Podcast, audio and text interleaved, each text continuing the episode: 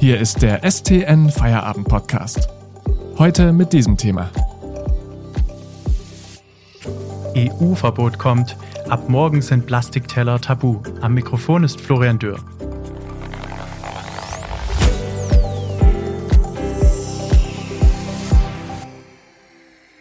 Geschirr aus Plastik hat bei der Geburtstagsparty einen entscheidenden Vorteil. Es muss am Ende nicht gespült werden und wandert direkt in die Tonne. Ab morgen ist damit Schluss.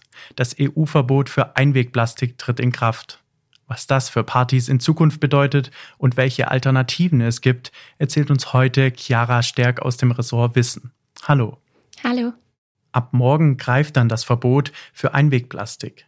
Der eine oder andere wird beim Einkaufen noch auf Einwegplastik stoßen, doch bestimmte Produkte dürfen nicht mehr produziert und in den Handel gebracht werden. Welche Produkte betrifft dieses Verbot nun? Also verboten sind ab morgen Plastikstrohhalme, ähm, Rührstäbchen, Einweggeschirr aus Kunststoff oder Styropor, aber auch Wattestäbchen und Luftballonstäbe.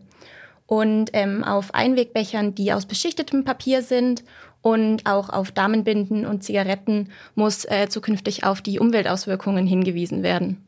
Und der Grund für dieses Verbot ist sicher der viele Verpackungsmüll, oder? Genau, in Deutschland wird mehr und mehr Verpackungsmüll produziert.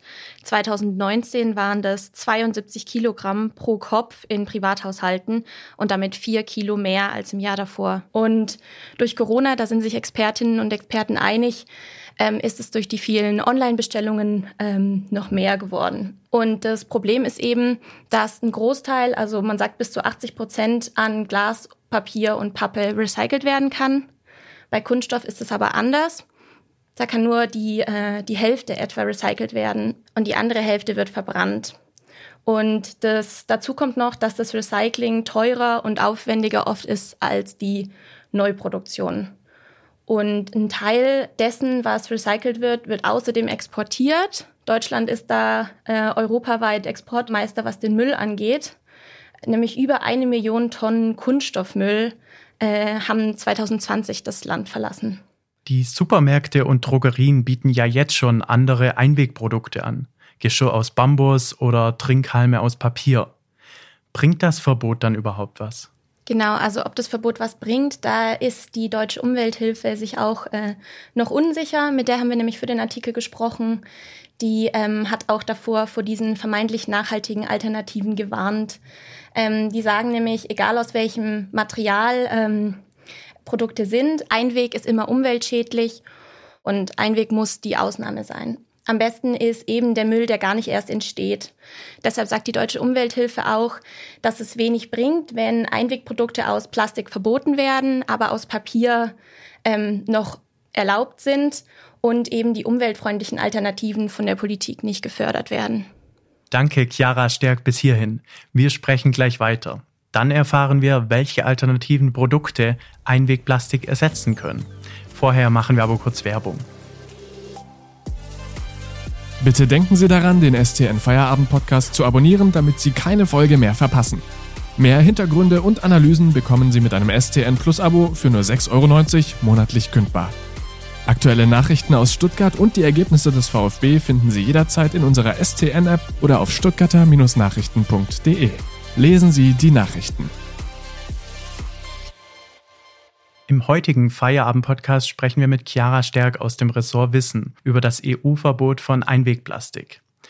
Chiara, in den kommenden Jahren wird es ja noch weitere Regelungen geben, um den Verpackungsmüll zu reduzieren.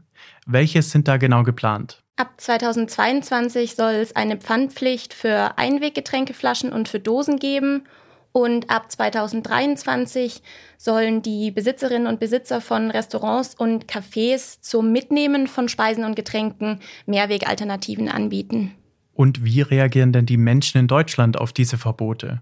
Dazu hat das Meinungsforschungsinstitut Forsa für die Bundesstiftung Umwelt äh, eine Umfrage durchgeführt und äh, der zufolge haben 82 Prozent der Befragten gesagt, dass sie es für sinnvoll und gut erachten, wenn Einwegprodukte aus Plastik der Umwelt äh, zuliebe verboten werden. Welche alternativen Produkte können Einwegplastik denn in Zukunft ersetzen? Genau, da gibt es einige. Ähm, ich würde mal anfangen mit den Recups und den Rebowls. Das sind ähm, wiederverwendbare Plastikbecher und äh, Plastikschüsseln, eben für Kaffee oder auch Speisen.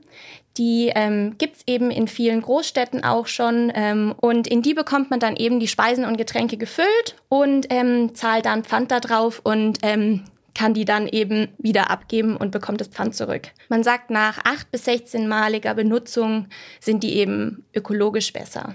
Dann gibt es außerdem auch noch Trinkhalme. Also da gibt es diverse Alternativen für Trinkhalme, zum Beispiel aus Edelstahl, Glas, Kunststoff oder auch Bambus.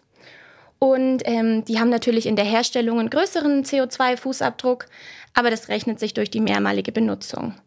Und ähm, Kunststoff und Bambus ähm, sind aber nur bedingt geschickt, weil es da zu Verfärbungen kommen kann und die sind auch nur schwer recycelbar. Dann gibt's auch noch, ähm, jetzt weniger auf der Seite von den Verbraucherinnen und von Verbrauchern, mehr auf unternehmerischer Seite, gibt's die Laseraufdrucke auf dem Gemüse. Das ist ein Verfahren, das nennt sich Natural Branding, das da gerade getestet wird. Und ähm, weil Biogemüse ist ja nach wie vor oft in Plastik verpackt. Und das Gute daran ist, dass die Frucht dabei nicht äh, geschädigt wird, weil nur Pigmente der obersten Hautschicht eben entfernt werden. Und ähm, Edeka sagt, dass sie so jährlich bis zu 50 Millionen Etiketten einsparen. Und die Laserbranche sagt auch, dass das Markieren nur einen Bruchteil der Energie verbraucht, ähm, wie für die Produktion von den Aufklebern äh, nötig ist. Danke für das Gespräch, Chiara Stärk aus dem Ressort Wissen. Am Montag gibt's dann den nächsten Feierabend-Podcast. Ich danke Ihnen fürs Zuhören und wünsche ein schönes Wochenende.